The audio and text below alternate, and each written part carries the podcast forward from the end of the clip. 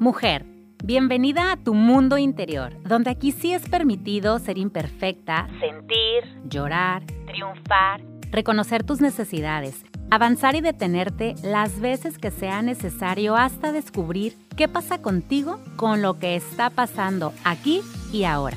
Mi nombre es Madeleine Gómez y te quiero acompañar a que juntas nos reinventemos las veces que sea necesario para nuestra propia evolución, desde la aceptación y respeto como una mujer real. Bienvenidos a este episodio de los pensamientos, de cómo estos influyen en nuestras emociones y en nuestras acciones. El día de hoy yo les traigo este tema a todas las mujeres que nos están escuchando, porque muchas de nosotras que somos mamás o que trabajamos desde casa, o las que no trabajamos, o las que no somos mamás, es decir, cualquier mujer que está cumpliendo distintos roles en su vida, no sé si se han dado cuenta de cuáles son esos pensamientos recurrentes que están en nosotras desde que nos despertamos. No sé si se han puesto a escucharlos, detenerse a, escuchar qué es eso que me estoy diciendo todo el tiempo, porque yo misma me lo digo, nadie nos lo está diciendo, nosotras mismas nos estamos dice y dice y dice, quizá de un mismo tema lo estamos trayendo a nuestra mente cien mil veces. O quizá no nos damos cuenta, pero ahí está. Y cómo este se va manifestando en nuestra emoción, cómo despierto, cómo empiezo el día. Si es martes y me toca hacer tal actividad, ¿cómo está mi emoción en ese día? O cómo estamos durante toda la semana, hoy en pandemia, trabajando desde casa, las mamás siendo maestras desde nuestra casa, cómo está tu estado de ánimo durante toda la semana. Y a su vez, cómo te has sentido mujer, cómo te sientes eh, físicamente, eh, cómo está tu, tu dolor de cabeza, estás durmiendo bien, cómo están tus relaciones interpersonales ahora, cómo estás tú contigo en este momento, cómo estás ahorita que escuchas esto. Y bueno, para este súper tema, les traje al al experto, al, mejor en el tema de, de los pensamientos. Él es Abraham Gordillo, él es coach ontológico certificado ante la ICF, él es entrenador de procesos transformacionales.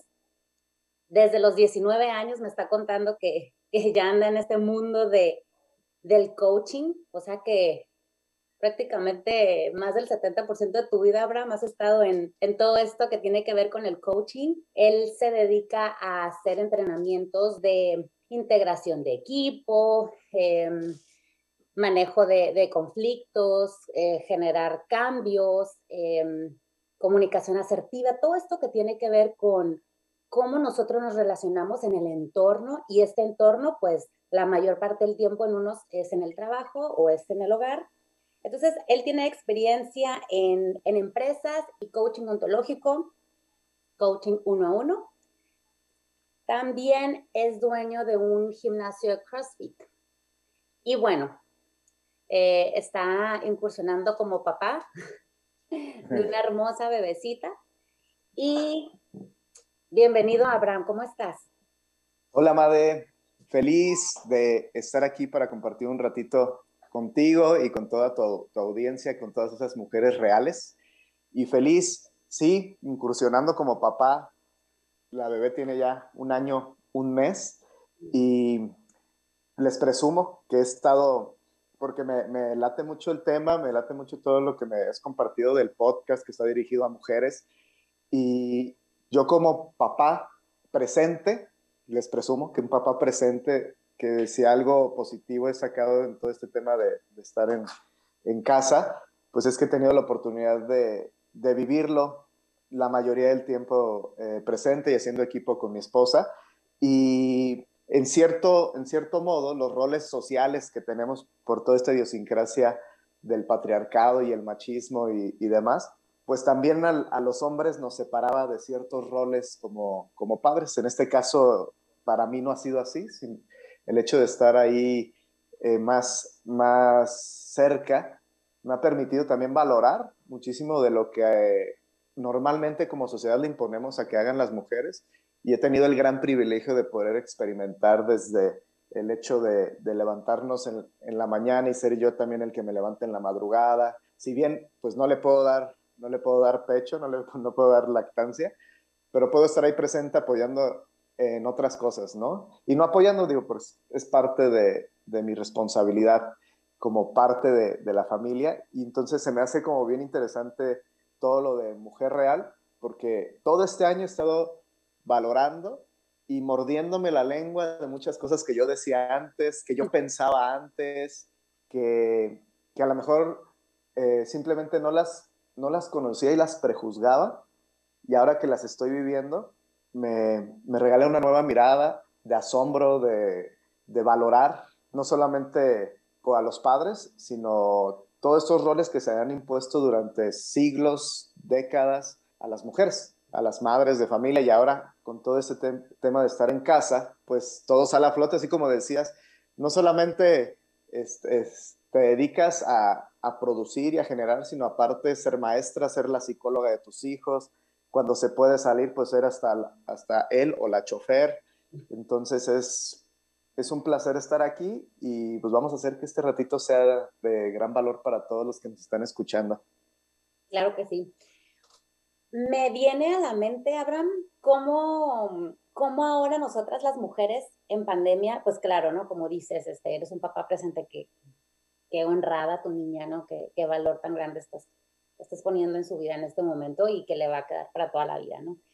Em, sin embargo, pues sabemos que también las mamás de pronto necesitamos, no sé, acomodar todo lo que pensamos, todo lo que sentimos, o sea, cómo lo acomodamos, eh, hacemos muchísimos roles y que ahorita tú ya estás consciente porque ves a tu esposa, ¿no? De todo lo que haces y todo lo que tú haces. Me consta que, que trabajan en equipo porque me ha tocado estar en un entrenamiento con ustedes dos y, y, y wow, o sea, tienen la agenda llena y aparte tu esposa con la bebitita, entonces es de mucho admirar todo el trabajo que, que hacen y que estás ahí presente dándote cuenta de todo lo que, lo que haces tú y también lo que hace la mujer.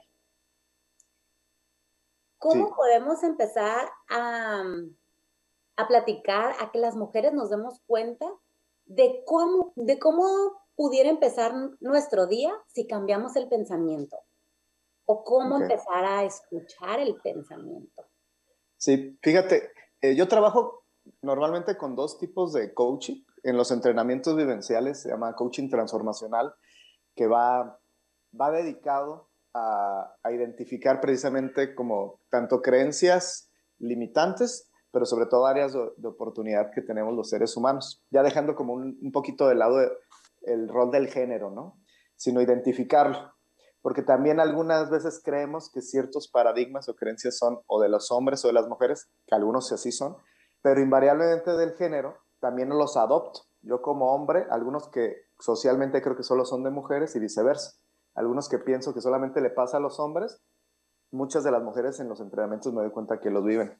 Y en el otro tipo de coaching, que es el coaching ontológico, ahí lo trabajamos más de uno a uno, yo en lo personal de uno a uno o con empresas, pero siempre el coaching me gusta trabajarlo de uno a uno. Y algo que yo he distinguido es que en ambos tipos de coaching en lugar de ir y venir a, decirte cómo vivir la vida y qué hacer, nosotros al aprendizaje le llamamos distinciones. No vamos con el peso de decirte la verdad de la vida o lo que debes de, o lo que es verdad o lo que es correcto o incorrecto, sino más bien, como esta charla es una invitación para cuestionarnos, para, como dices, comenzar a escucharme a mí. Entonces, en la mirada del coaching ontológico, le prestamos atención a que percibimos el mundo, claro, por medio de nuestros sentidos, pero hay tres dominios principales, que es el dominio corporal, el dominio emocional y el dominio lingüístico. De esos tres dominios se derivan una infinidad de distinciones, pero son como los tres pilares principales, cuerpo, emoción y lenguaje. Entonces, creo que un primer buen acercamiento para generar conciencia de dónde estoy parada, parado, es el empezar a escuchar estos tres dominios corporalmente.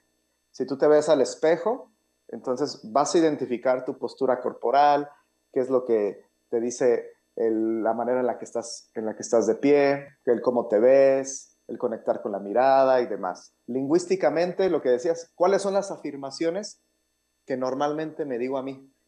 ¿Cuáles son las cosas que me atrevo a declarar en el día a día? Desde que me levanto, como mencionabas, Madre, ¿cuántas veces yo me convierto en el primero que me estoy tirando o sobreexigiendo o que espero cosas de mí, que eso que espero no depende de mí. Ya iremos como adentrando más en el, tema más adelante.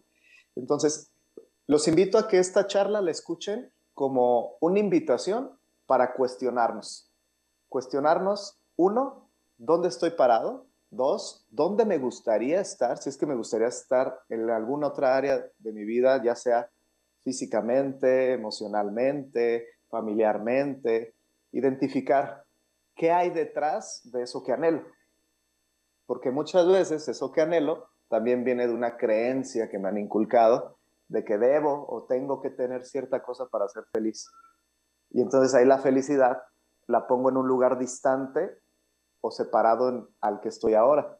Entonces eso me separa y me aleja muchas veces de, de identificar y de honrar y de amar en dónde estoy, a quiénes tengo, quién soy, qué he logrado. Entonces, sí, tal vez muchas cosas de las que declaro y más en estos temas que nos estamos todavía adaptando a un año de que ha comenzado toda esta, esta nueva manera de vivir y de relacionarnos, encontrar qué de esto, de este último año, me ha funcionado, me ha invitado a ser un mejor ser humano, qué de lo que he hecho no me ha funcionado, qué puedo mejorar, porque al final en todo ese tema del desarrollo humano, del coaching, se trata de regresar a tu poder. ¿Cómo regreso a mi poder? Uno, con humildad, viendo hacia adentro. ¿Qué de lo que me ocurre tiene que ver conmigo? ¿Qué de lo que ocurre en mi vida yo lo genero? Entonces, en síntesis sería identificar mi responsabilidad sobre estas áreas en las que, en las que estoy y en las que deseo estar se me vino a la mente que seguramente la Madeleine de hace unos 10 años, si hubiera estado en este momento de la pandemia, eh, mis pensamientos hubieran sido em, drásticos, eh, de, de, autocrítica, de estar juzgando al presidente, al país, o sea, es decir, cómo mis propios pensamientos se hubieran apoderado totalmente de mí como, como eso sucedía. Y sigue sucediendo, pero puedo ver una diferencia, cómo se apoderaban de mí y en automático yo estaba de malas, irritable o cómo me relacionaba con el entorno. Y ahora puedo ponerle atención a los pensamientos. No estoy diciendo que ahora es una dulzura y que ahora la pandemia la he recibido de la mejor manera. Claro que le he visto el aprendizaje, claro que, he tenido un momento de, de respiro para mí, por el ritmo en el que yo vivía antes. Sin embargo, me doy cuenta la diferencia que hay en los pensamientos. Primero que nada, empezar a, agradecer me ayudó a apagar estos pensamientos que me autoaniquilaban. Entonces los cambié, ay, bueno, agradezco que tengo una casa, que tengo comida, que mis hijos, mi esposo y yo estamos sanos, que mi esposo tiene trabajo, agradezco que mis papás, mi familia hemos estado sanos, o sea, cambio ese pensamiento.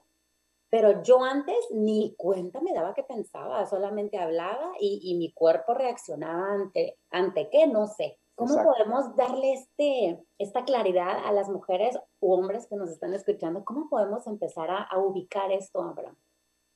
Fíjate que es, ah, lo acabas de decir tú. Yo, yo al escucharte, se me vino a la mente, me imaginé esa madre de hace 10 años, como dijiste, siendo autocrítica, fuerte consigo mismo, que ojo, no quiere decir que ni está bien ni mal. Sin embargo, tú ahora lo ves y lo platicas así, y yo lo que me invento al escucharte es que tú has tenido bastante trabajo personal, desde leer un libro, ir a entrenamientos, las certificaciones que estás haciendo, este tipo de charlas. Entonces, ya la manera en la que me relaciono con mi manera de pensar no es la misma. Entonces, ¿qué ocurre? Mi manera de pensar no, está, no están ahí solitos los pensamientos a la deriva siempre. Podrían estarlo sí, porque hay, ahora más que nunca hay muchísimos estímulos de información, de contacto con otras personas, de retroalimentación que recibo del mundo exterior y el cerebro no está diseñado biológicamente para recibir tanta información y tantos comentarios, ya sean pone la etiqueta de positivos o negativos, el que tú quieras, no estamos diseñados para recibir tanta información. Entonces, por eso sí es un tema súper interesante y delicado a la vez. Y es por eso creo que importante comenzar a hacer este autoanálisis y voltear a ver hacia adentro. Nosotros, te digo, lo dividimos en tres, en tres áreas para simplificar, lo que es corporalmente, emocionalmente y lingüísticamente. Es decir, comenzar a ponerle nombre a la emoción en la que estoy. Porque identificar la emoción me, me lleva también a este mundo de los pensamientos, o sea, no está separado.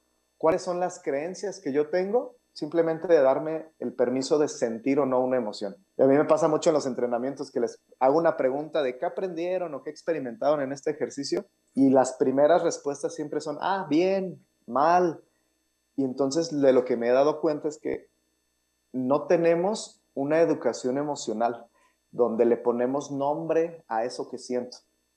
No sé decir, oye, me siento frustrado. También es una cuestión cultural de siempre mostrar una imagen de que todo está bien, lo que hablábamos hace ratito de las redes, que quiero mostrar una imagen. Entonces, todo eso me aleja de generar conciencia. Y si yo no soy consciente de mi mundo emocional, por ende de mis pensamientos, pues entonces, ¿cómo puedo hacerme responsable de algo que no sé? Entonces, de esa manera voy a, la deriva.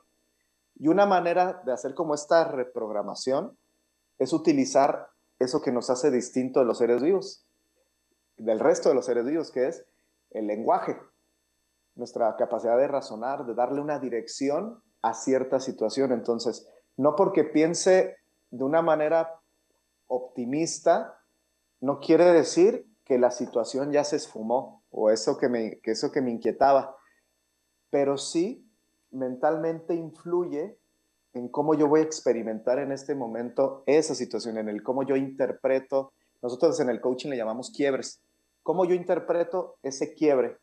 Y le llamamos quiebre porque usualmente yo antes lo relacionaba como, es que tengo un problema, pero ya el problema yo ya lo asociaba con algo negativo como con cierta energía negativa, de frustración o de cierta molestia. Entonces le llamamos quiebre para que sea algo neutral. Ah, hay cosas que a primera vista esos quiebres pueden parecer muy negativos y que terminan siendo un gran regalo de vida y una gran oportunidad de aprendizaje o hasta de negocio. De todas, a saber, hay mil ejemplos sobre eso.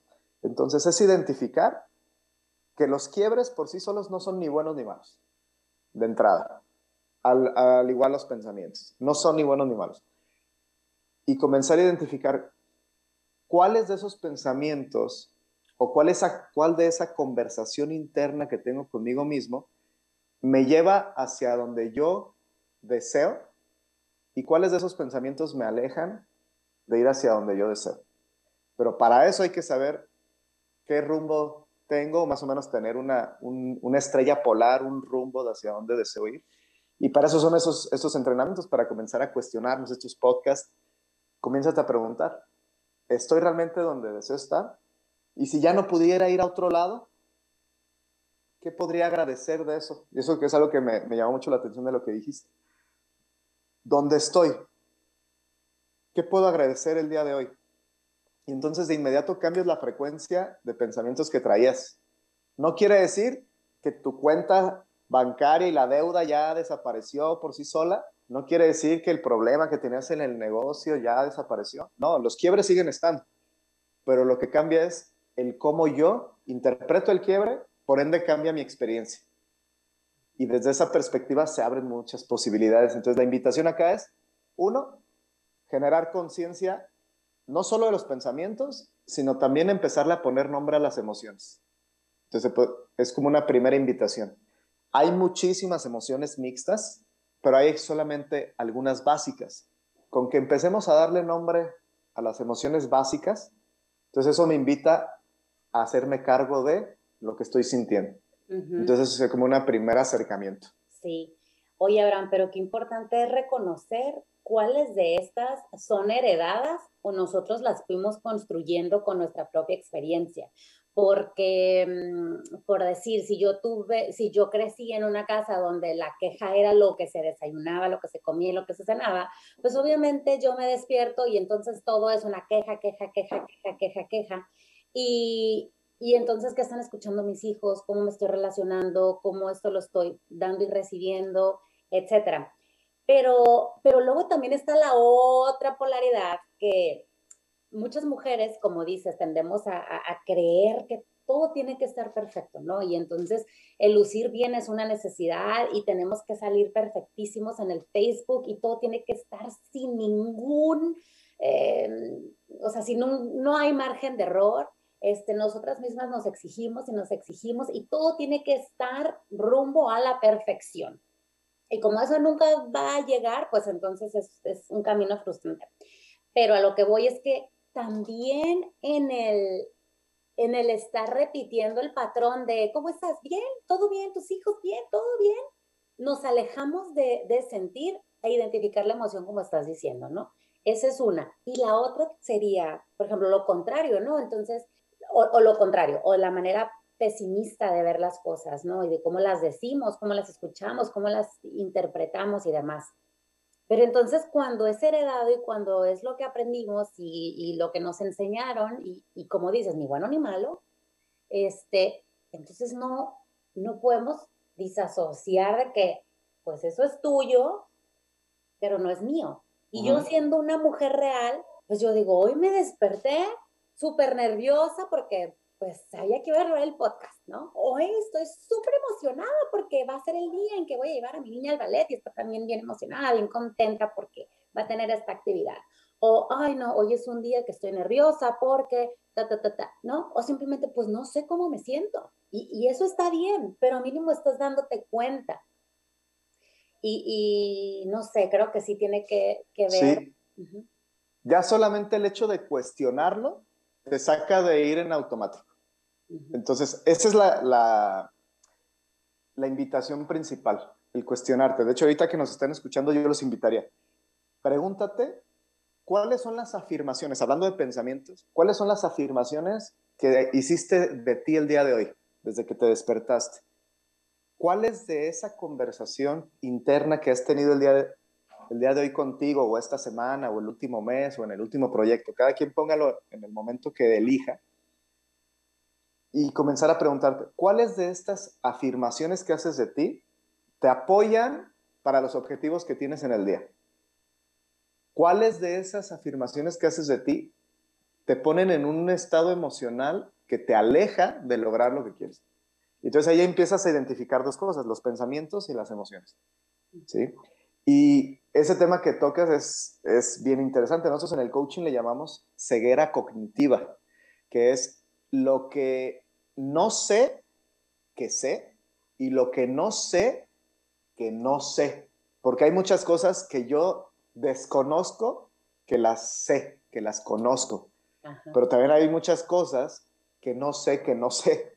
Y eso es ahí donde entra el famoso otro enemigo del aprendizaje que se llama el querer tener la razón, que en México no pasa. Esto lo digo para los extranjeros que nos están escuchando. Eh, y, desde esta perspectiva, estoy todo el tiempo viendo hacia mí, hacia lo que sé que sé, a lo que soy consciente, que ya conozco, que ya domino.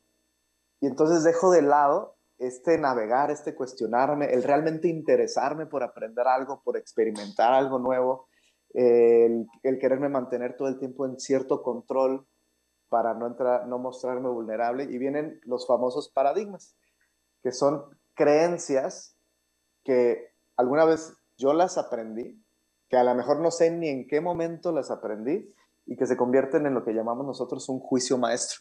Es decir, esa creencia que yo no sé que mis papás me la enseñaron o alguien de mis tutores o de mis maestros de vida, yo no sé en qué momento la aprendí, pero ahí está. Y entonces genera cierta manera de pensar.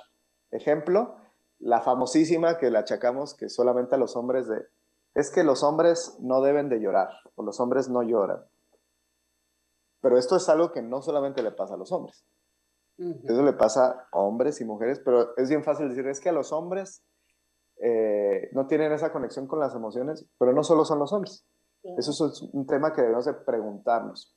Si generalizamos, pues tal vez sí, el, el hombre tiene menos inteligencia emocional por una cuestión de, de, estas creencias machistas y de roles y de aparentar. Pero ¿cuál es la creencia que hay detrás? Que asociamos el sentir una emoción o el mostrar una emoción o un sentimiento con un sentimiento de vulnerabilidad o en lugar de vulnerabilidad lo confundimos con debilidad socialmente. Entonces, como yo no quiero ser débil y desde chiquito me dijeron, ándale, y no llore, porque si llora, X y cada quien llene qué, le, qué era lo que le decían, o te voy a dar para que llores por algo y etcétera, ¿no? Y nos vamos alejando desde chiquitos. Entonces, imagínate aprender eso a los 3, 4 años. Tú a los 3 o 4 años tenías esa capacidad de cuestionarle a tus padres lo que te enseñaban o a tus maestros o a los adultos. Pues no, no existía eso, pero terminé aprendiendo. Y no solo aprendí lo que me decían, aprendí el cómo me lo decían, la emoción con la que me lo decían, aprendí también la corporalidad con la que me lo decían, los gestos, entonces entré todo este mundo del, del cuerpo y entonces me doy cuenta que mi manera de pensar actual está hecha por toda esta serie de sucesos y aprendizajes vividos, impuestos, pero otros también por experiencias personales. Entonces muchas veces cometemos el error de pensar que esas creencias nos pertenecen. Es que yo soy así y empiezo a ser bien fuerte conmigo, así como lo decías tú hace ratito. Es que yo soy inseguro, o esa que me gusta mucho que dicen, es que yo soy impuntual, imagínate. Eso ya se está, esos ya se están justificando por las llegadas tarde o que van después, ¿no? es que yo soy impuntual. Y el tema es que el lenguaje es poderoso. La mente porque fíjate, si lo estoy expresando lingüísticamente, quiere decir que lo estoy pensando. Lo pensé, es algo que lo pienso. Y el tema es que mi mente es tan sabia que si lo piensa, le manda las señales al cerebro, libera hasta ciertas sustancias bioquímicas donde lo sientes y te la crees y te paras como una persona insegura. Y ese es el tema. La invitación del día de hoy es, pregúntate, ¿cuáles son esas afirmaciones que te haces que te alejan de ser la persona que tú deseas. Y viceversa, lo puedes utilizar esto, yo le llamo como tu superpoder. Si eres consciente de esto, que fue el ejemplo que nos acabas de dar, hace 10 años yo me relacionaba así con mis emociones y si hubiera pasado la de la pandemia hace, hace 10 años, yo me hubiera mostrado así. Pero ahora con todo este camino recorrido que tiene Made, entonces, la manera de relacionarlo es distinta y ahora a lo mejor fue como la oportunidad para crear cosas. Y este podcast, soy testigo que es un resultado de ese trabajo interno que tú llevas contigo misma. Y es cómo comparto ahora esto con los demás. Porque esto se debe de expandir. El amor se expande, el miedo te contrae. Y nada en contra del miedo, el miedo es, es algo natural. Entonces, en resumen sería, comenzar a cuestionarme creencias que tengo de mí, las afirmaciones que me hago, lo que creo que me gusta, lo que me han dicho que me gusta y no me gusta, y cuál es mi manera de pensar actual. Identificar de los pensamientos que he tenido últimamente, cuáles me apoyan, cuáles no me apoyan. Yo lo divido como si fuera una frecuencia de radio. En AM y FM, pues normalmente en cuál te gusta escuchar más, ¿no? Entonces le vamos a llamar a los AM pensamientos los que atrasan tu movimiento. ¿Tu movimiento hacia dónde? Hacia tus metas, hacia tus objetivos. Y los FM, los que te fortalecen. Entonces vamos como quitándole la etiqueta de lo bueno y lo malo, porque, eso también tiene que ver más con los demás, poniéndolo en un plano personal, que es tu frecuencia de radio. Tienes dos frecuencias, AM y FM. Los AM los que te alejan, FM los que te fortalecen hacia donde quieres ir. ¿Cuáles de los pensamientos que has tenido el día de hoy los encasillas en el AM? ¿Cuáles te restan? ¿Cuáles te alejan? ¿Cuáles de los que te fortalecen te has tenido el día de hoy. Y una vez que te comienzas a hacer la pregunta, no es que se resuelva todo de inmediato, pero ya sales del automático. Me permite salir del automático el hecho de cuestionarme y entonces comienzo a tomar responsabilidad de las afirmaciones y declaraciones, aquí entra ya el lenguaje, afirmaciones y declaraciones que puedo hacer en mi vida para que me apoyen. Y así como en el, en el gimnasio, hay que estar trabajando constantemente para ver un resultado. Acá igual, afirmaciones constantes, constantes, constantes, hasta que hay un momento donde genere ese objetivo que yo estoy buscando. Entonces, si me afecta en mi manera de pensar, la cuestiono, comienzo a tomar responsabilidad, por ende, como consecuencia, mis acciones ya no van a ser las mismas que eran antes. Y como consecuencia, los resultados van a ser diferentes. Pero qué bonito llegar ahí, Abraham, porque normalmente las mujeres somos muy dadas a echarle la culpa al de enfrente, al otro, a todo. Pero desde que analizamos todo esto que estás diciendo y lo haces propio, es decir, ah, ok, todo lo que me atrasa, lo que me moviliza, este, cómo me siento, cómo lo interpreto, o sea, desde que te haces responsable de que todo viene desde tus pensamientos, no, hombre, pues ahí ya, ya la tienes ganada. Yo, yo le llamo que ese es como nuestro superpoder que tenemos la capacidad de darle una interpretación responsable. ¿Y cuál es el superpoder del ser humano? El lenguaje. Especialmente las declaraciones. Cuando tú haces una declaración es como si le dieras un rumbo a tu manera de pensar después de lo que declaraste. Y no sé si te pasa que tú cuando tú declaraste, por ejemplo, lo del podcast, seguramente te lo empezaste a imaginar, iba a ser así, iba a ser acá, y de, de, repente también como es algo importante para ti, a lo mejor aparecieron los miedos. Y ojo, cuando declaren una meta, si no, no tienen cierta dosis de miedo, quiere decir que esa meta ya la, mm. ya la dominan, que no es algo retante. Entonces el miedo es una buena señal cuando estamos hablando de emprendimiento y de metas. Si declaraste algo donde se prendió los pensamientos AM y ahí, ¿y yo cómo lo voy a hacer? Y las inseguridades, quiere decir que eso te reta, que eso es importante para ti. Entonces, por ahí es. Bueno, al menos en mi experiencia es como mi termómetro, ¿no? Si declaro algo que no me da cierta dosis de miedo, ah, a lo mejor no, no es tan importante para mí. Entonces, ese es como un tip personal, ¿no? Y desde esa perspectiva, eh, la declaración es como un superpoder, porque los seres humanos creamos en dos momentos. Primero lo diseño en mi mente, y hay mucha gente, me ha tocado en, algunos entrenamientos, que empiezan a hacer codos con lo que están visualizando. Por ejemplo, que se trata de declarar metas de emprendimiento y demás el entrenamiento. ¿Y cuál es tu meta? Ay, no, pero es que si declaro la casa con alberca, híjole, me, va a salir carísimo el mantenimiento. Y ya se están preocupando por lo que todavía no tienen.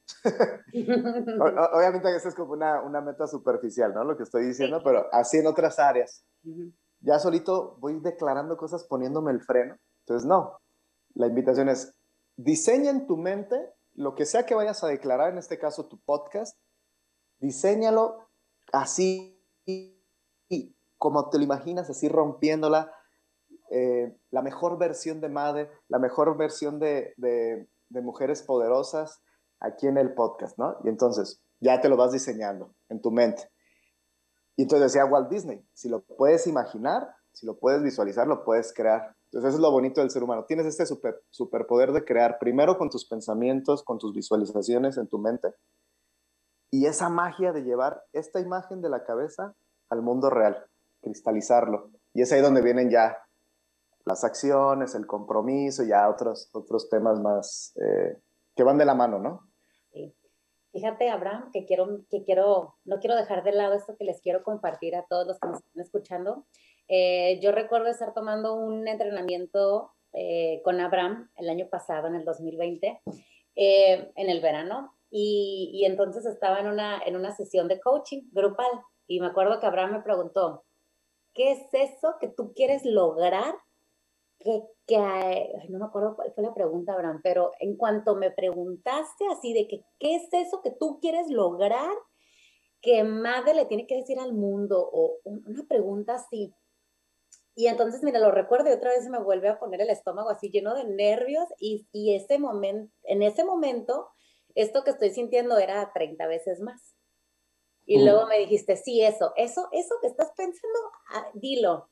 Y yo es que quiero hacer un podcast. Y luego, bueno, pero es que me da mucho miedo, las inseguridades, todo lo que me han dicho, todas las creencias con las que crecí y ya de grande sigues creando estas creencias, se siguen formando e, estas situaciones incómodas, e, estos pensamientos AM, o sea, ahí, ahí yo me lo seguía, yo seguía en esa frecuencia de AM, ¿no? Entonces, qué tan importante fue haber trabajado esos pensamientos AM en esos momentos de mi vida. O sea, eso yo, yo, yo lo trabajé, fue un trabajo personal para yo dar este siguiente escalón. Y muchas mujeres que me están escuchando pueden decir, ay, ni que eso fuera qué. Claro, porque para, puede que para otra mujer esto no sea retante, puede para otra, para otra mujer las alturas es algo retante, la oscuridad, el emprender, el ser mamá, a unos les da pánico.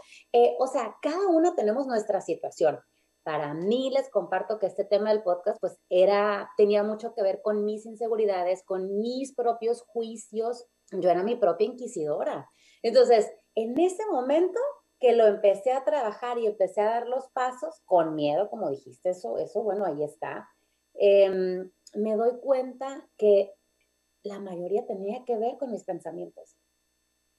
La mayoría. Totalmente. Ajá. Y ¿Y cuántas veces nosotros somos los que nos convertimos en nuestro peor enemigo? Como, decías, nuestro juez y verdugo. y, yo creo que a veces el, el, más importante porque, sí, al emprender y al hacer cosas que no hacías antes, hasta ahí mismo con nuestra gente cercana, van a opinar y a lo mejor no van a estar de acuerdo. Y y es importante preguntarme cuál es el mensaje detrás de líneas si mi pareja, mis hijos no me están apoyando en este nuevo proyecto o en esta nueva versión de MADE, la MADE emprendedora, la MADE que va por sus sueños, además de ser la psicóloga, la chofer, la maestra, etcétera, que ahora está queriendo otra vez retomar su autovalor y trabajar consigo misma, porque a eso, a eso se van a enfrentar, a los juicios y a las tradiciones antiguas, pero que siguen presentes que son las creencias limitantes. Entonces, van a seguir hablando. Entonces, son dos cosas. Una, lo que viene de nosotros mismos, que muchas veces es lo más poderoso, y como lo podemos usar en nuestra contra, lo podemos usar también a nuestro favor. Entonces, acá la idea del entrenamiento es una, hacerlo consciente, hacerme responsable, cuestionarme y comenzar a utilizar eso, en este caso mis pensamientos y mi lenguaje a mi favor. No quiere decir, como dijiste, que todo va a estar color de rosa, pero ya lo vas a saber identificar. Entonces, una vez que lo identificas, tienes la capacidad que nada ni nadie te puede quitar, que es la capacidad de elegir, tomar decisiones, declarar, hacerte una nueva afirmación, reconciliarte contigo, darte una nueva oportunidad y entender que nuestro pasado no nos define. Porque, ah, cómo nos gusta traer al pasado al presente y sobre todo cuando se trata de justificarnos justificar el por qué no voy a hacer el podcast. ¿Cuántas cosas y creencias tú tenías cuando conversamos? Digo, estoy preguntando, no las conozco. ¿Cuántas cosas y creencias tú tenías al emprender este nuevo proyecto? Que afortunadamente, si estamos hablando ahora, quiere decir, eh, pompones, redoble, todo. Sí hay que celebrarlo, porque seguramente atravesaste un montón de autocrítica. Entonces, primero, identificar yo contra mí mismo. Y dos, entender que la gente va a estar hablando. Y más cuando ya estás compartiendo tu brillo, y ahora que lo vas a estar compartiendo por medio de, del podcast y de más proyectos que te declaro que seguramente seguirás emprendiendo, eh, la gente va a hablar. Preocúpate cuando ya no hablen, porque quiere decir que estás dejando de compartir, que estás dejando de brillar, que estás dejando de ser escuchada, que estás dejando de ser vista eh, y que estás dejando de compartirte. Entonces, el problema no es que hablen. Si hablan es, un, es una buena señal. El tema es cuánta entrada le das a eso para que te afecte. Y dos, si lo haces tuyo, entonces desde esa, perspectiva, nuestra mente no sabe que solamente es un pensamiento o que solamente es un comentario.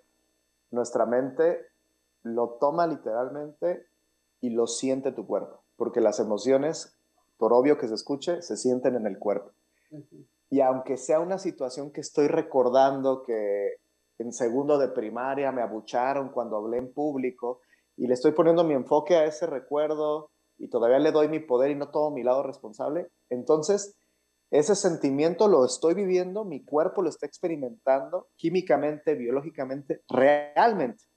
No es como que solamente lo pensé y no pasa nada, sino si lo pienso, lo estoy sintiendo. Entonces, mi invitación es ser consciente de ese poder, que si lo piensas, tienes razón. Y también si piensas lo contrario, yo me puedo levantar hoy y decir, hoy voy a ser un hombre seguro, hoy voy a ser una mujer poderosa, una mujer paciente, una mujer creativa. Entender que desde ese momento que lo declaras se abren nuevas posibilidades. Y también si te dices todos los días, ay, otro día más, qué insegura soy, hoy no puedo. Y también me gustaría aclarar que cuando yo hablo de AM y FM, insisto en quitar la etiqueta de lo bueno y lo malo. Son pensamientos que van a seguir estando y que van a seguir apareciendo. No tenemos esta conversación para que dejes ya de tener pensamientos eh, de apatía y demás, sino es un entrenamiento a tu mente. Estarte entrenando y procurar con esta conciencia y estos cuestionamientos que te vas haciendo, pasar más tiempo en la otra frecuencia, en la que te funcione, en la que te apoye en esta etapa de tu vida. Entonces va la invitación desde ahí, no ser tan fuerte, fluir con eso y ser consciente que nuestro pasado no nos define.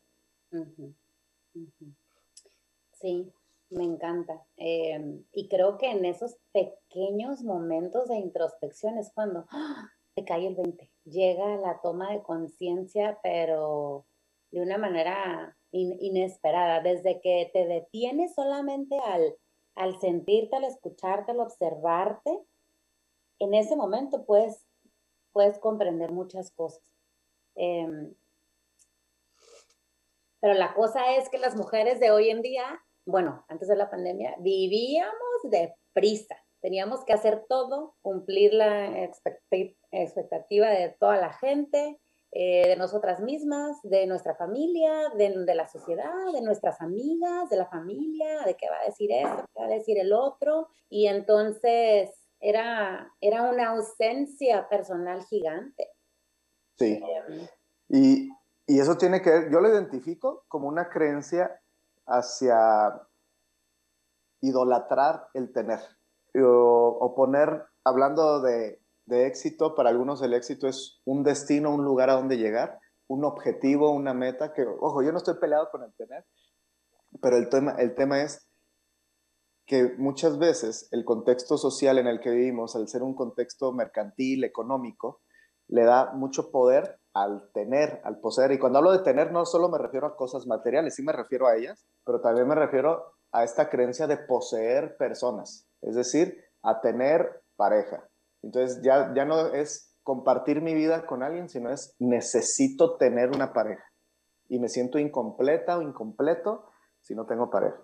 Lo mismo con los hijos. Necesito tener hijos. Y entonces todo mi mundo se vuelca a tener hijos y si no los logro tener, ese vacío, porque me dijeron que tenía que tener hijos, o que tenía que tener eh, cierta cantidad de dinero, o una casa, o un título. Cada quien pregúntese, ¿qué te dijeron o qué te dijiste tú cuando planteaste esta idea de, me dijeron que necesitaba tener qué para ser feliz, para vivir pleno? Usualmente, pues lo que mencioné, ¿no? El título, la casa, la pareja, la familia.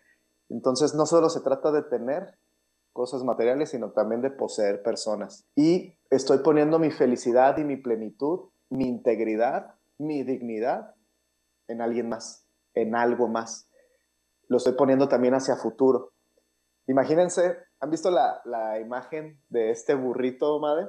Que tiene un palo amarrado atrás y una zanahoria al frente. Ah, entonces va atrás, va atrás todo el tiempo. ¿Cuándo va a llegar? Jamás. Nunca, porque tiene el palo amarrado en el lomo y va hacia la zanahoria.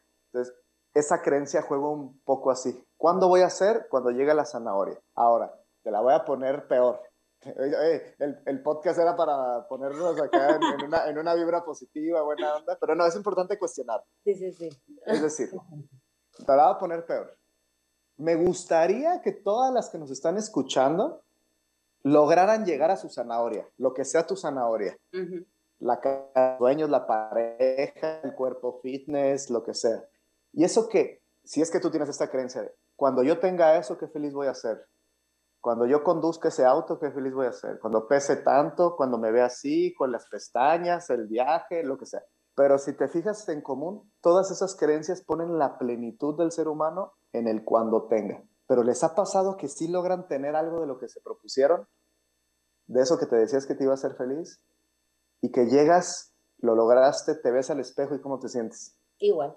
Y entonces viene esta sensación de vacío y otras preguntas ya existenciales, porque fíjate, lo positivo, entre comillas, ¿eh? Lo positivo de poner lo que me hace feliz, lo que me hace pleno, en un lugar y no alcanzarlo, al menos esos que están en esa etapa se mantienen ocupados haciendo, en el hacer. Y todos los días se levantan, algunos renegando y como quieran, pero no tienen tiempo de deprimirse porque tienen que tener y todos los días se levantan y tienen una motivación para levantarse cada mañana. Pero cuando esos llegan a tener eso, ¿cuánto tiempo te duró el gusto? Lo que creías que te iba a hacer feliz, lo que te iba a hacer pleno. Sí, no, porque ya tienes el carro de tus sueños y entonces ya estás esperando a que pase tu list para comprarte el que todavía ni sale, ¿no?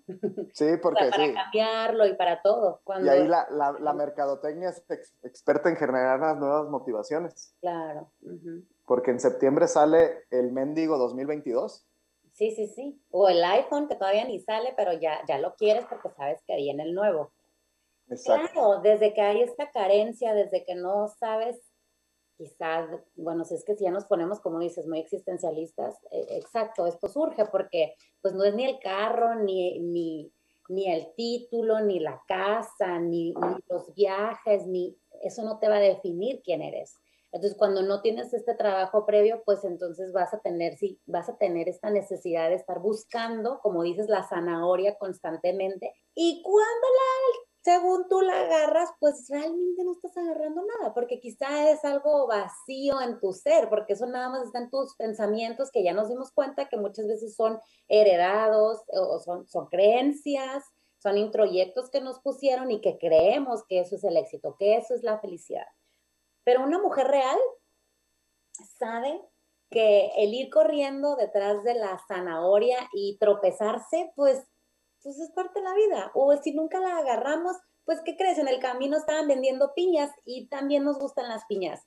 O, es decir, ¿cómo podemos aprender del camino?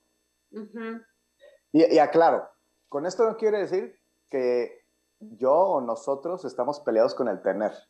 No, no, no, no, me encanta tener. Yo prefiero, yo prefiero tener un auto que me guste a tener uno que no me guste. Yo prefiero, en esta etapa que estoy viviendo, yo prefiero tener a mi hija a no tenerla. Pero el problema es cuando yo le pongo todo el peso de mi plenitud y mi felicidad a ella. O sea, cuando ella crezca, que llegue eh, ya a, a, la edad donde yo ya cumplí mi misión biológica, que ella llegara a la mayoría de edad, por decirlo de esa manera, si viene ya, si, si mi felicidad y mi plenitud depende de ella, de tenerla a ella, de poseer a ese familiar, en este caso a mi hija, entonces yo ya a ella ya no le permito su individualidad. Claro. ¿Y cuánta gente conocemos? Ah, en México tampoco pasa, pero me escuchan en, en, otros lados, que conocemos adolescentes de, o tenemos adolescentes en casa de 48 años biológicos, que no los dejan ir de casa no las dejan ir de casa por ciertas creencias, ¿no? Y aunque las dejen, ellos no se permiten irse porque se sienten con toda la responsabilidad del mundo, claro, porque los papás se encargaron de ponerle esa responsabilidad. Claro, o de resolverle la vida o de mil cosas, ¿no? Eh, muchos fenómenos, que pueden ocurrir. Ahora, yo, se me viene una pregunta. Yo si estoy escuchando este podcast y yo estoy viviendo eso, esto no es para juzgarte, sino es una invitación para cuestionarte. Que tú te cuestiones, no que nosotros te cuestionemos, sino invitarte, te acompañamos y vamos a cuestionarnos juntos. ¿Qué de esto no me funciona? Porque esto no quiere decir que nosotros nos equivocamos. Todos tenemos esas creencias porque crecimos en el mismo contexto social. Por ejemplo, los que estamos en México, aunque tú estás, yo estoy en Morelia y tú más estás en Tijuana, pero hay muchas creencias que son similares y lo valioso es identificarlas. Ya, si tú decides quedarte ahí, pero ya lo haces a conciencia, entonces al menos ya lo sabes. Y si tú decides, no sabes que esto no va conmigo, esto me pica, pero lo haces a conciencia por elección y no por necesidad, no porque, ay, necesito tener una pareja y no me importa si me maltrata, no me importa si me trata mal, porque en mi, en mi casa se dice que tenemos que tener. Entonces, más vale malo conocido que, y hasta tenemos dichos, ¿no? Sí, sí, sí. Qué bueno, qué bueno por conocer y demás. Y entonces entramos en todo este rollo de conformismo también. Comenzaba a conformarme por, por la necesidad de tener o de cumplir lo que me dijeron que tenía que tener para ser, y ustedes llenen el blanco, para ser feliz, para ser pleno, para ser lo suficiente para que me reconozcan, etc. Entonces, yo cuando aprendí esto o cuando lo escuché por primera vez, a mí me volteó totalmente mi manera de pensar y de ver el, eh, una, la plenitud y el éxito. Dejé de verlo como lo tenía, porque yo tenía esta creencia. A mí me decían desde chiquito, ándale, mijito, ponte a estudiar, ponte a trabajar, ¿para qué? Para que seas alguien en la vida. En la vida, ¡ay, qué peso! Y con todo el amor de, de su corazón me lo decían. Claro, sí. Mis padres, mis maestros. ¿Y cuántos de nosotros como papás no les hemos dicho algo similar, no? Ponte las pilas, ponte a estudiar, ponte a trabajar para que seas alguien en la vida. Entonces el mensaje detrás de líneas es, entonces todavía no soy. Ajá, no, no, no eres suficiente, ¿no?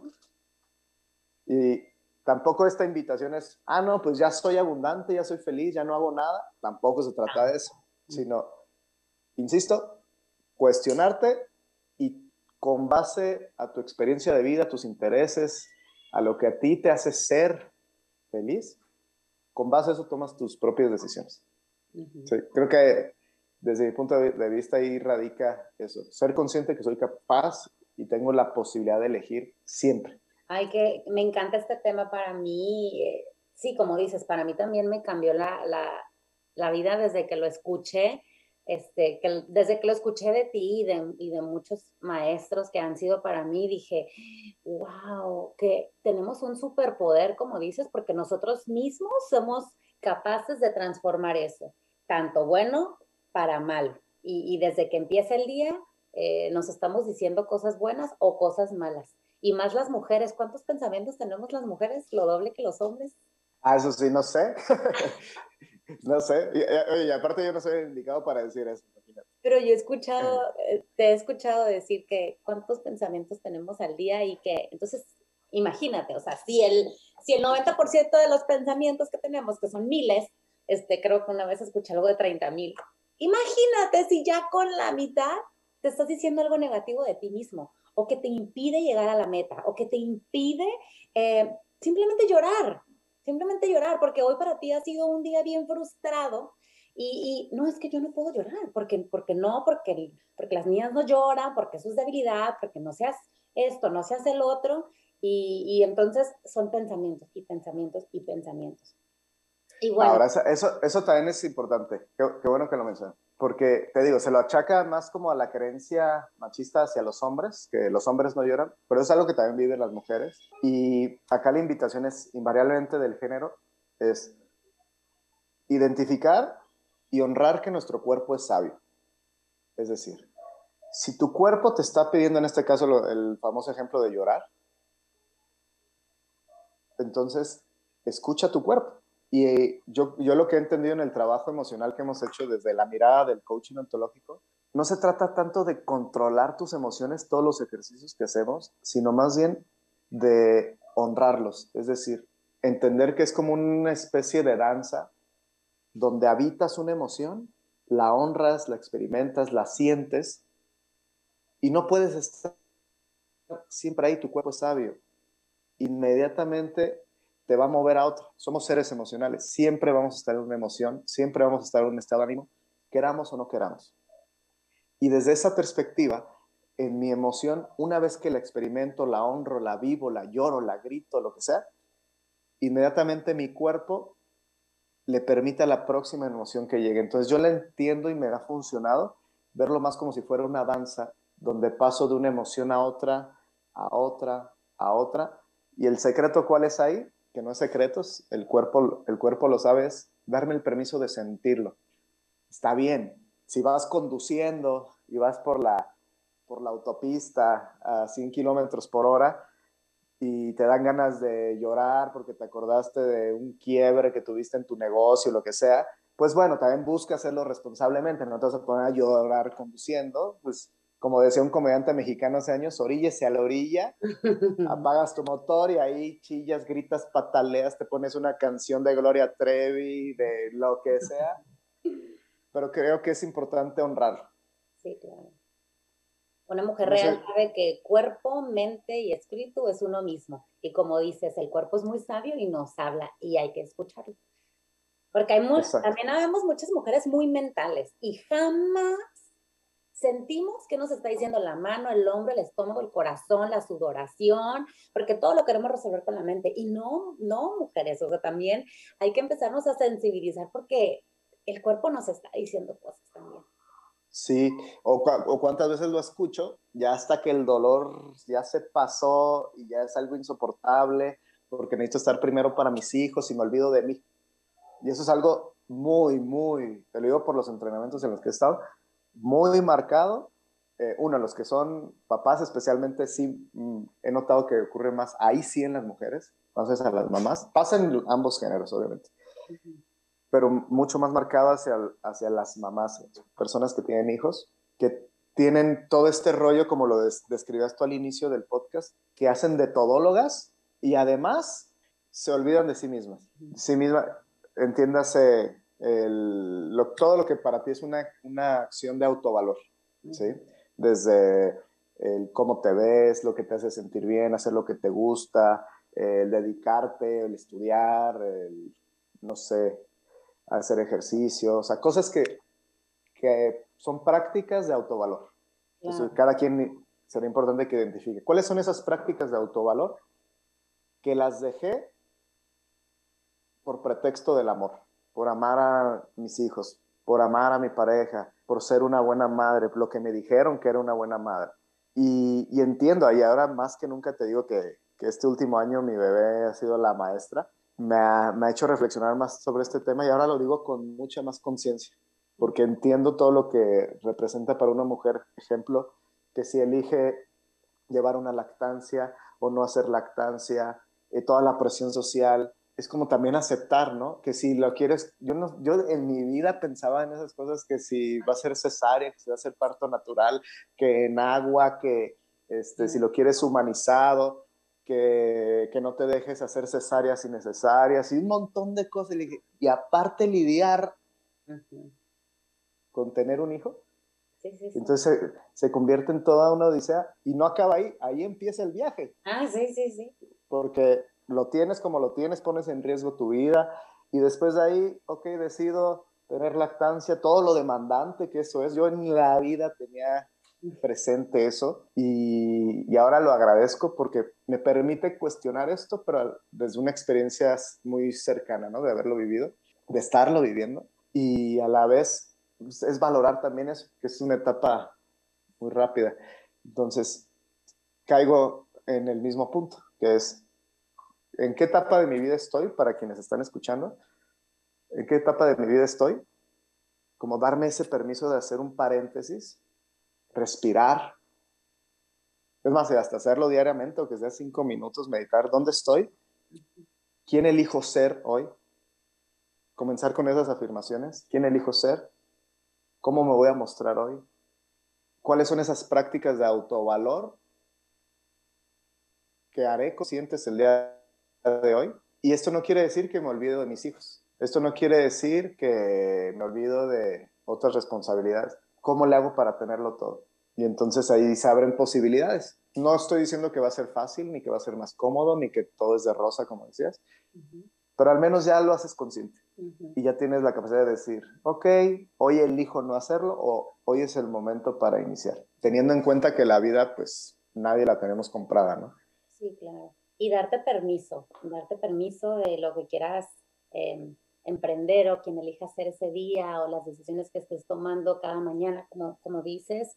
Em, a veces las mujeres tendemos a, a latigarnos si algo no nos sale bien o si empezamos tal meta y en el día dos ya vemos que hoy no se está cumpliendo a la perfección y entonces ahí volvemos a castigarnos, a regañarnos, a decirnos y, y, y bueno, también a ver qué pasó en el día 2, ¿no?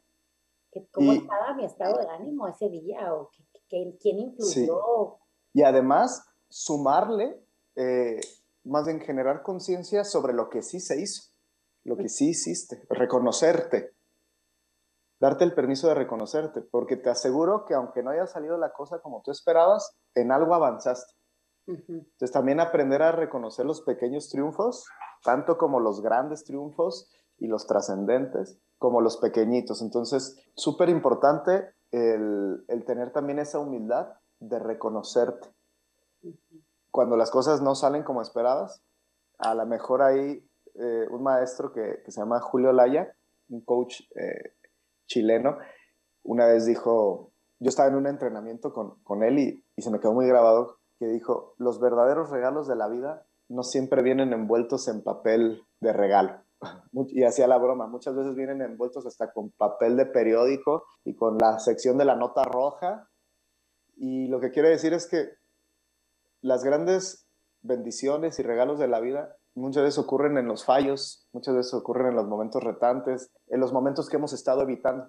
Entonces, el, el tener la capacidad, la resiliencia de lograr identificar ese momento retante y ver el regalo, el aprendizaje en esa situación, pues eso creo que define el, al menos tu experiencia, el cómo vas a interpretar ese quiebre, esa situación. No quiere decir que eso lo va a solucionar, pero al menos el cómo tú vas a vivir ese momento. Si lo eliges ver como un pretexto para ya no seguir avanzando, o si lo eliges, eliges ver el aprendizaje y ahí le quitas, le quitas el poder a la situación o a la persona que te, tal vez te lastimó. Si alguien de los que nos está escuchando pasaste por alguna situación donde alguien te lastimó, pregúntate, ¿qué de lo que te dijeron, qué de lo que te hicieron, tú le regalaste cierto poder? ¿O tú hiciste válidas esas palabras que te las creíste? La invitación es que sepas que ese pasado, eso que te dijeron, eso que te hicieron, no te define. Habla de, esa persona, no de ti mismo. Exacto. Ahora, es fácil decirlo, es un proceso el, trabajar. Es un camino. Sí. Y para todas estas mujeres, que seguramente todas hemos pasado por una situación así o similar, eh, para todas ustedes es este espacio de acompañarnos desde la aceptación y respeto porque muchas veces no tenemos la confianza con la propia familia, con las propias amigas, con nuestro propio entorno. Y entonces, ¿en dónde ponemos todo esto que nos está pasando? ¿En dónde acomodamos todos los pensamientos o nuestras acciones, todas estas incomodidades, inquietudes? Em, y que ya saben, se ven manifestadas en nuestro cuerpo. Em, este espacio es para, para ti. Y bueno, no me queda más que, agradecerte, Abraham, por todo tu tiempo, por toda tu sabiduría. Mm. Eh, estoy segura que muchas mujeres se, están nutriendo de, ti, de toda tu plática. Eh, encantado de, tenerte. Ojalá que nos puedas seguir acompañando en, más episodios. No sé si quieres agregar algo. Lo, hago con, con, mucho gusto y con muchísimo cariño porque soy testigo de, todo eso que estábamos conversando. Soy testigo de cómo, desde que inició como una idea, hasta que se transformó en una imagen y ahora ya en, cristalizado en una realidad. Entonces, yo lo siento también como si fuera un logro personal, ¿eh? Sí, claro. Entonces, me, me siento súper me siento súper feliz eh, por ti, por tu familia y por tu audiencia, que estoy seguro que al menos algo de lo que se comparta acá, mucha gente se va a identificar que también tu audiencia estoy seguro que lo va a nutrir, entonces lo pueden dejar también en, los comentarios o en las plataformas que vas a estar. También que estaría padre que sugieran, ¿no? Porque ahorita hicimos como una, una embarradita y hablamos de todo y de nada, eh, porque vamos aprendiendo también cómo es que funciona todo, todo este tema de compartirlo en podcast y demás, en este formato. Si algo de lo que se dijo, que lo tocamos todo muy por encima, les gustaría que lo profundizáramos más, pues son bienvenidas las, las invitaciones, las, los cuestionamientos o invitaciones a nuevos temas. Entonces, estamos abiertos.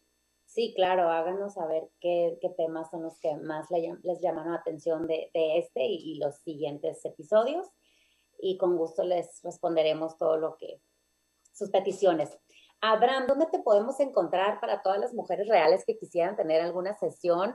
Em, de coaching uno a uno. Eh, ya les platiqué cómo fui eh, cómo a mí me funcionó tomar estas sesiones para identificar mis pensamientos AM, los que me tenían detenida y, y casi presa, presa porque eso me tenía inmóvil.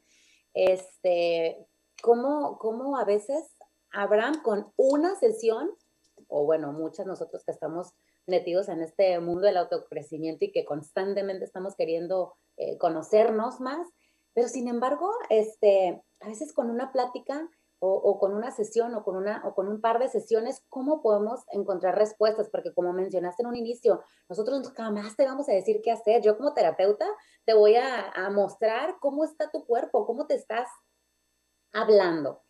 Ah, y tú con tu metodología del coaching, pues, pues igual lo vas a acompañar para que el propio, para que ella descubra su, su propia respuesta. Entonces, ¿dónde te podemos encontrar? Eh, o mencionar tus redes sociales. Sí. Eh, en mis redes sociales me encuentran en, en, Facebook como Coach Abraham Gordillo y ya en el temas ya más personales, no, no tanto de, de, información, sino más comparto cosas de, de lo que estoy viviendo ahora, la etapa con mi hija y demás, en Instagram. Me encuentran como Abraham Coach. En cualquiera de esos dos me pueden escribir. Si a alguien le interesa una sesión de coaching o algún programa de los que nosotros impartimos, mi esposa y yo. Mi esposa también está dedicándose a, todo el tema de, fitness, que lo hacemos desde hace siete años, en modalidad en línea y los de Morelia, pues presencial también. Este, también trabajamos eso y algo que, que, nos distingue en lo que hacemos de los entrenamientos físicos es que también incluimos sesión, una sesión de coaching al mes para que le den un propósito, no sea nada más como entrenar para entrar al vestido para el, o para el bikini. Sí, sino más bien generar conciencia desde la alimentación, las emociones, ponerse objetivos, que, que, que todo viene con la energía de generar un estilo de vida no solamente llegar a un objetivo pensando que ese es el éxito, que ese era el objetivo, sino disfrutar del camino y generar este estilo de vida que se pueda sostener. Entonces, ahí también me pueden este, mandar un, un, inbox o un DM y con mucho gusto les, les hago llegar la información. Ok. Ay, sí, de hecho, ahorita que mencionas todo esto del ejercicio y de tu entrenamiento, me, me encantaría hacerte muchas más preguntas porque también es un tema tan interesante de, de qué hay detrás de todo esto, ¿no? ¿Qué hay detrás de, del, del, para qué estamos haciendo eso o inclusive el para qué estamos con el sobrepeso o el para qué queremos no tener más el sobrepeso y estamos obsesionadas con el peso, pero bueno, eh, eso pudiéramos compartirlo en, en, otro episodio, pero me salió... Sí, yo con mucho gusto, sin embargo ahí la super experta es Serandi Ah, mi esposa. Entonces ella ya, ya la conoces y, y, creo que ella sería de gran valor. Claro. yo, ya, yo ya invitándola aquí, comprometiéndote a que le invites. sería un súper honor porque pues, yo fui testigo de, de sus entrenamientos y cómo, o sea, toda la psicología que hay detrás de todo esto, no nada más es, es hacer una acción. Y, y, nada más como para hilar una cosa con la otra, ya para finalizar, me, todos nos, nos, ha pasado que, por ejemplo, estamos con la flojera de ir al gimnasio, ¿no? O ponernos a hacer ejercicio. Y entonces Abraham son de los que, a ver, vamos, a las seis hay clase. Entonces estás en la clase, terminas la clase y tu pensamiento ya cambió. Ay, claro. qué bueno que lo viste, me siento tan bien. Uy, sí, claro, yes, ¿no? O sea, qué bueno que... Y ya estás de buena toda la tarde porque ya lo hiciste. Sí, y eso, eso es lo que decíamos, que el cuerpo sabe. Claro. Entonces, eh, a eso, bueno, eso ya lo verán en el podcast con Erandi, pero una introducción así muy, muy rápida.